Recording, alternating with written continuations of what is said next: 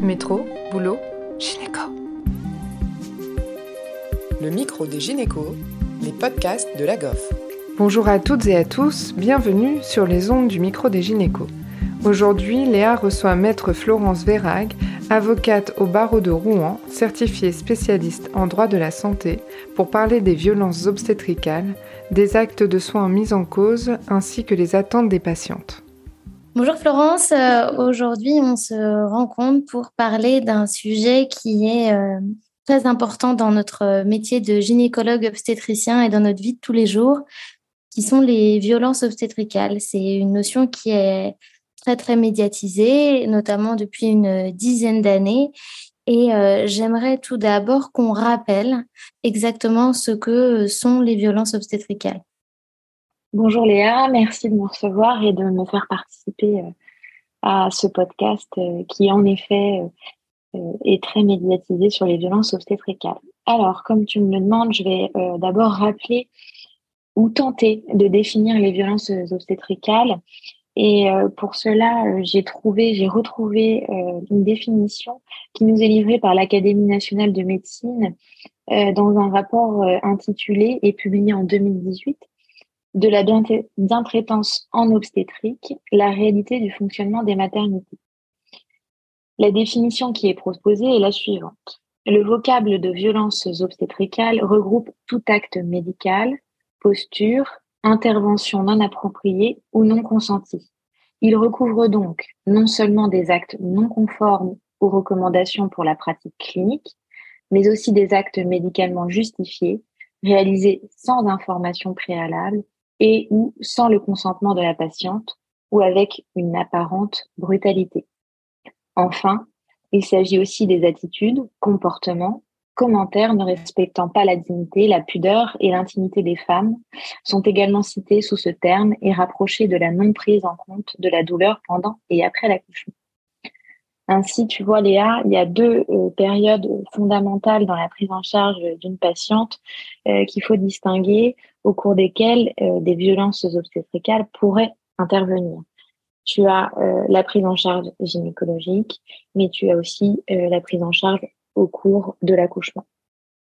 Et alors, du coup, quels sont les actes précisément de soins qui sont en cause? À quel moment devons-nous être vigilants?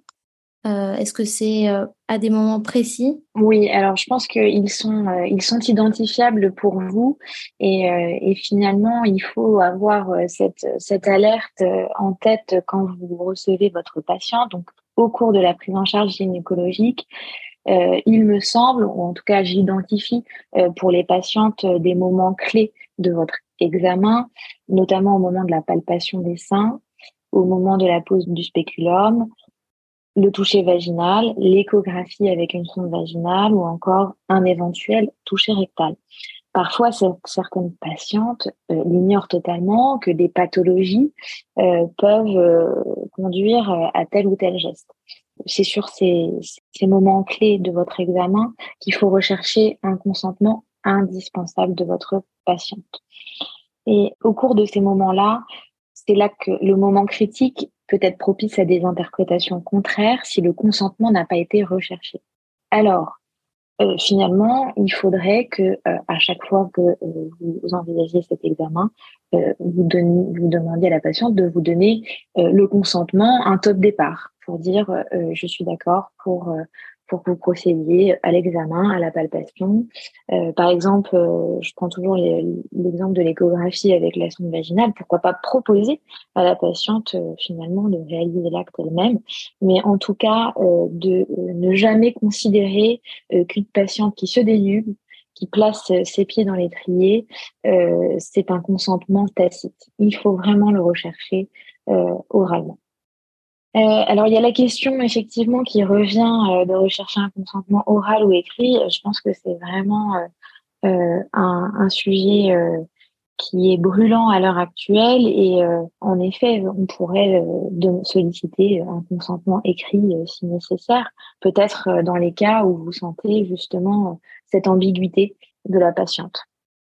Ensuite, j'identifiais dans la définition livrée par l'Académie nationale de médecine des risques de violence obstétricale au cours de la prise en charge obstétricale en tant que telle. alors attention, tout ce que tout ce que j'évoque ne concerne pas les cas de d'urgence. Donc à vous d'arbitrer selon l'urgence. En tout cas, toujours se mettre mot d'informer votre patiente euh, des gestes que vous, vous allez réaliser euh, au cours de l'accouchement. Euh, j'ai quelques exemples à vous livrer si vous envisagez de réaliser un décollement des membranes, une épisiotomie ou une absence d'épisiotomie, on sait aussi que c'est discutable et discuté, ou encore la réalisation d'une expression abdominale.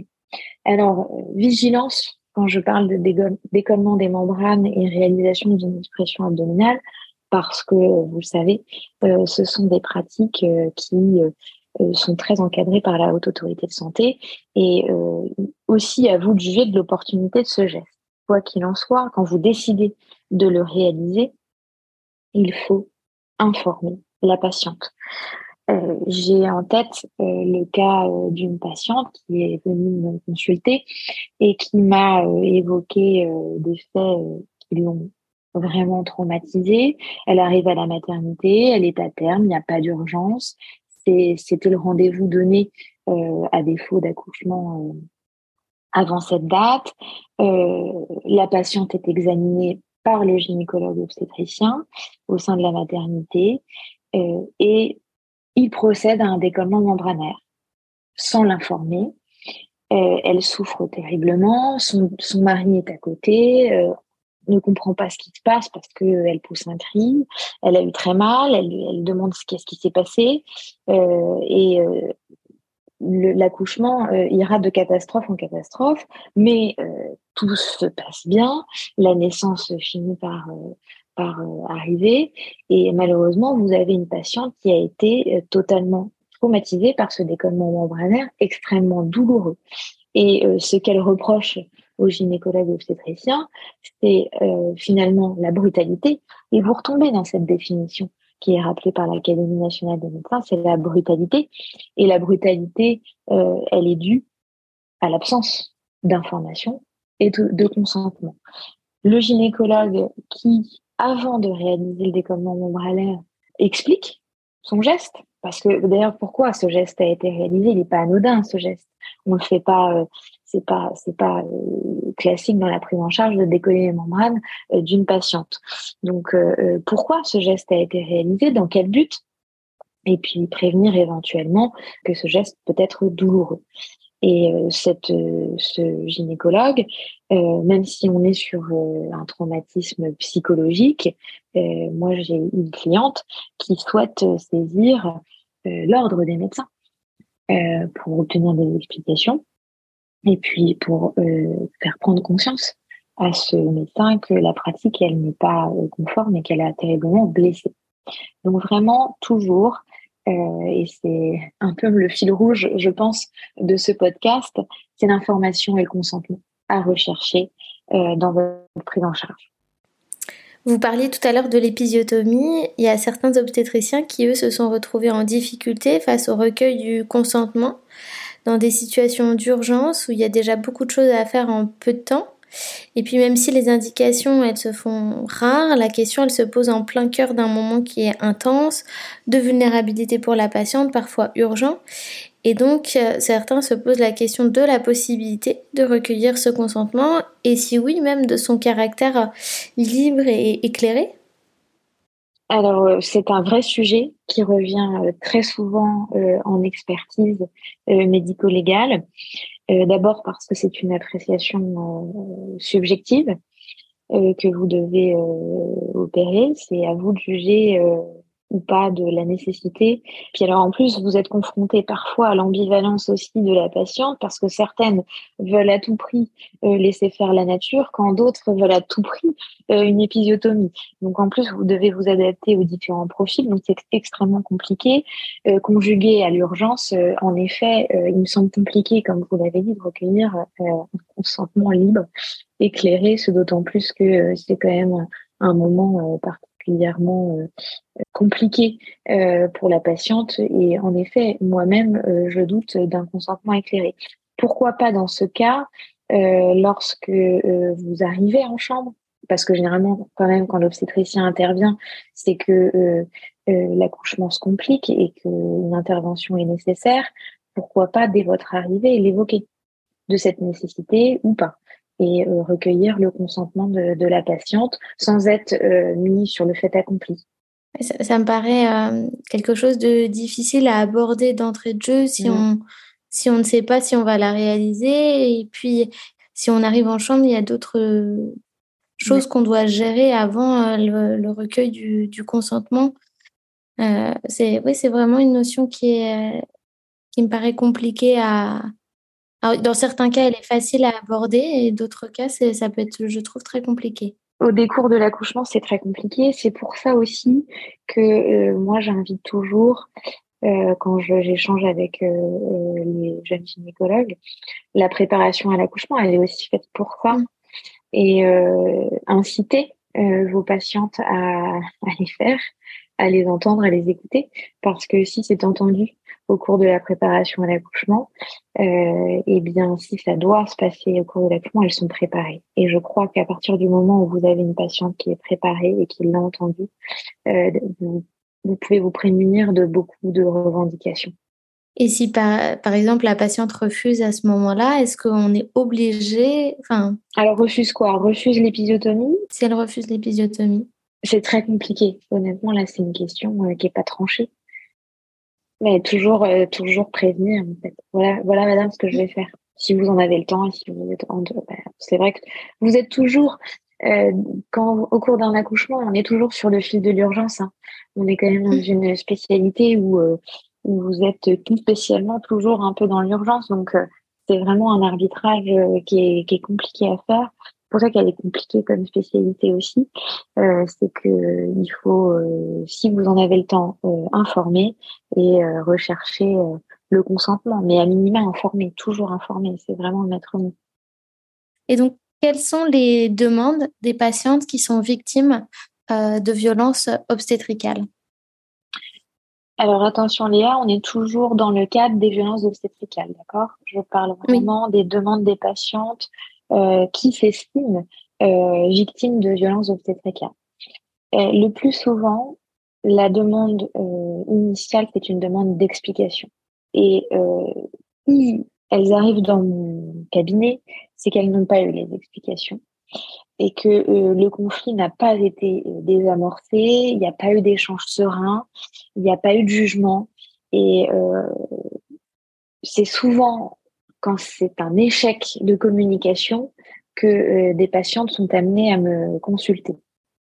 C'est pour ça que euh, là, je vous donne des conseils pour, euh, pour éviter finalement des dérives et des saisines qui pourraient paraître parfois injustifiées, c'est toujours euh, chercher la communication, l'échange, ne pas fuir la chambre de votre patiente si vous sentez qu'il y a une tension euh, autour euh, du geste qui a été réalisé et expliquer pourquoi il a été réalisé et surtout ne pas la juger, ne pas. Souvent, elles ont le sentiment ah mais il m'a prise pour une chlochotte. Euh, non, surtout pas de jugement, aucun jugement parce que la douleur euh, c'est tout à fait subjectif. Euh, chaque femme réagit avec sa propre sensibilité et pas sensiblerie. Et si vous arrivez à discuter sereinement, je suis certaine que beaucoup de conflits peuvent être désamorcés.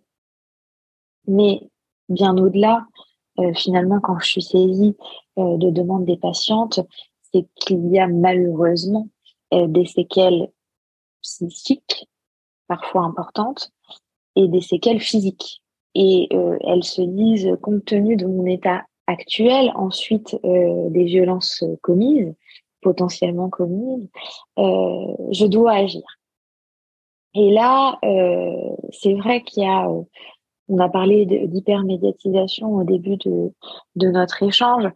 Euh, ce qui est hyper médiatisé, c'est souvent euh, la voie pénale qui est choisie par les victimes, euh, mais c'est pourtant pas la plus fréquente. Mais pourtant, elle est très médiatisée et c'est souvent vous, praticiens, ce que vous avez en tête, c'est la voie pénale, c'est-à-dire une saisine du pénal et un procureur de la République qui se saisit des violences dénoncées. Et, et c'est là l'importance de tout ce qu'on a dit avant dans, cette, dans cet échange, c'est que si le consentement a été recherché, retrouvé, vous n'encourez pas les qualifications d'agression sexuelle ou de viol parce que ce sont là euh, les, les, qualifications euh, qui sont euh, recherchées par un procureur de la République, c'est le viol ou l'agression sexuelle. Et si le consentement a été recherché, retrouvé, ces qualifications ne tiendront pas. Mais il faut vraiment vous dire que ce sont des voies qui ne sont pas privilégiées par les patientes, ou en tout cas, celles qui arrivent dans mon cabinet, ce n'est pas les procédures qui d'emblée, instinctivement, euh, me viennent en tête et sont proposées. Ce qu'on propose le plus souvent à une patiente qui pense avoir été victime ou qui a été victime de violences obstétricales, c'est soit la voie ordinale, quand euh, il n'y a pas de souhait indemnitaire, c'est-à-dire que euh, la démarche, elle est tout à fait dans le, la volonté de faire comprendre aux praticiens euh, qu'il y a une blessure profonde qui, qui est en cause euh, ensuite du geste réalisé. Et aussi, bien souvent, euh, certaines patientes puis clientes à mon cabinet euh, ont une vraie volonté d'éviter que le geste soit réalisé à nouveau de cette manière. Donc là, vous avez une démarche qui est positive, tout à fait personnelle de la part de la patiente qui veut des explications, qui veut pas que ça se réitère sur une autre patiente parce qu'elle est traumatisée et elle veut euh, faire évoluer les pratiques. Dans ces cas-là, la voie ordinale, elle est tout à fait indiquée, me semble-t-il, c'est-à-dire que l'avocat euh, saisit l'ordre des médecins. Alors attention, euh, quand vous quand vous exercez au sein d'un centre hospitalier, il n'y a pas de saisine directe possible de l'ordre des médecins. Voilà, vous ne pourrez pas directement euh, être mis en cause par une patiente euh, devant euh, l'ordre des médecins si vous êtes praticien hospitalier. C'est une décision qui appartient à l'ordre des médecins, qui est informé par la patiente, qui décidera ou pas de poursuivre le praticien. En revanche, si vous exercez à titre libéral, là, une saisine directe de l'ordre des médecins est réalisée et c'est la chambre disciplinaire euh, qui euh, qui décidera euh, si une sanction doit être prononcée à l'égard du praticien. Là encore, je rappelle que la chambre disciplinaire n'a pas dans ses attributions de pouvoir indemniser une patiente qui s'estime victime. Ensuite, il y a une troisième voie qui peut être décidée par une patiente victime de violence obstétricale, c'est la voie civile. Et euh, avec ce fameux passage, et on en parlera euh, dans un autre euh, interview, avec un passage obligatoire par l'expertise médico-légale. Et cette orientation stratégique, elle est préférée quand il y a des séquelles physiques et psychiques graves, avec une nécessité d'obtenir une indemnisation civile, donc une indemnisation financière. Et là, euh, j'ai cet exemple qui me vient en tête euh, d'une patiente. Alors, je sais que c'est une pratique euh, qui qui n'existe plus ou qui ne devrait plus exister dans les maternités. Cependant, une expression abdominale a été réalisée sans information, de manière très brutale, avant même toute tentative d'extraction instrumentale. Euh, là, il y a ce qu'on appelle, euh, en tout cas ce que les experts ont qualifié d'expulsion en bouffon de champagne, et euh, la patiente souffre alors d'un périnée complet et d'attaque plus d'un dalle. elle est, elle est lourdement handicapée dans sa vie quotidienne, dans sa vie professionnelle, et là, en effet, vous avez une nécessité d'obtenir une indemnisation. C'est pourquoi on préfère la voie civile ou administrative en fonction du statut du praticien. Et donc, si on devait faire passer un message à nos collègues euh, en gynécologues obstétriciens en formation ou en pratique, euh, quel serait-il? Euh, Finalement, ce message, il serait de deux ordres. je crois que je l'ai beaucoup répété. le fil rouge, c'est l'information, le consentement, mais aussi, vous devez avoir en tête, vous les gynécologues, qu'un examen gynécologique n'est jamais obligatoire. Et on le dit souvent aux patientes d'ailleurs, mais c'est une affirmation qui est toute réciproque. Et je pense qu'en présence d'ambiguïté, de doute de la part de la patiente et en, en l'absence d'urgence de la situation, laissez-vous l'opportunité de refuser de pratiquer le geste ou de remettre euh, le geste à plus tard, ou bien encore euh, adresser votre patiente à, un confrère. Euh, merci beaucoup, Maître Vérac, pour, pour toutes ces précisions et ces, cette information sur ce sujet très important dans notre profession. Merci. Merci à tous de nous avoir écoutés aujourd'hui. Rendez-vous la semaine prochaine pour un nouvel épisode. Vous retrouverez toutes les ressources et références de ce podcast dans la description et surtout, n'hésitez pas à vous abonner à la chaîne, à lui accorder 5 étoiles, voire même à en parler autour de vous.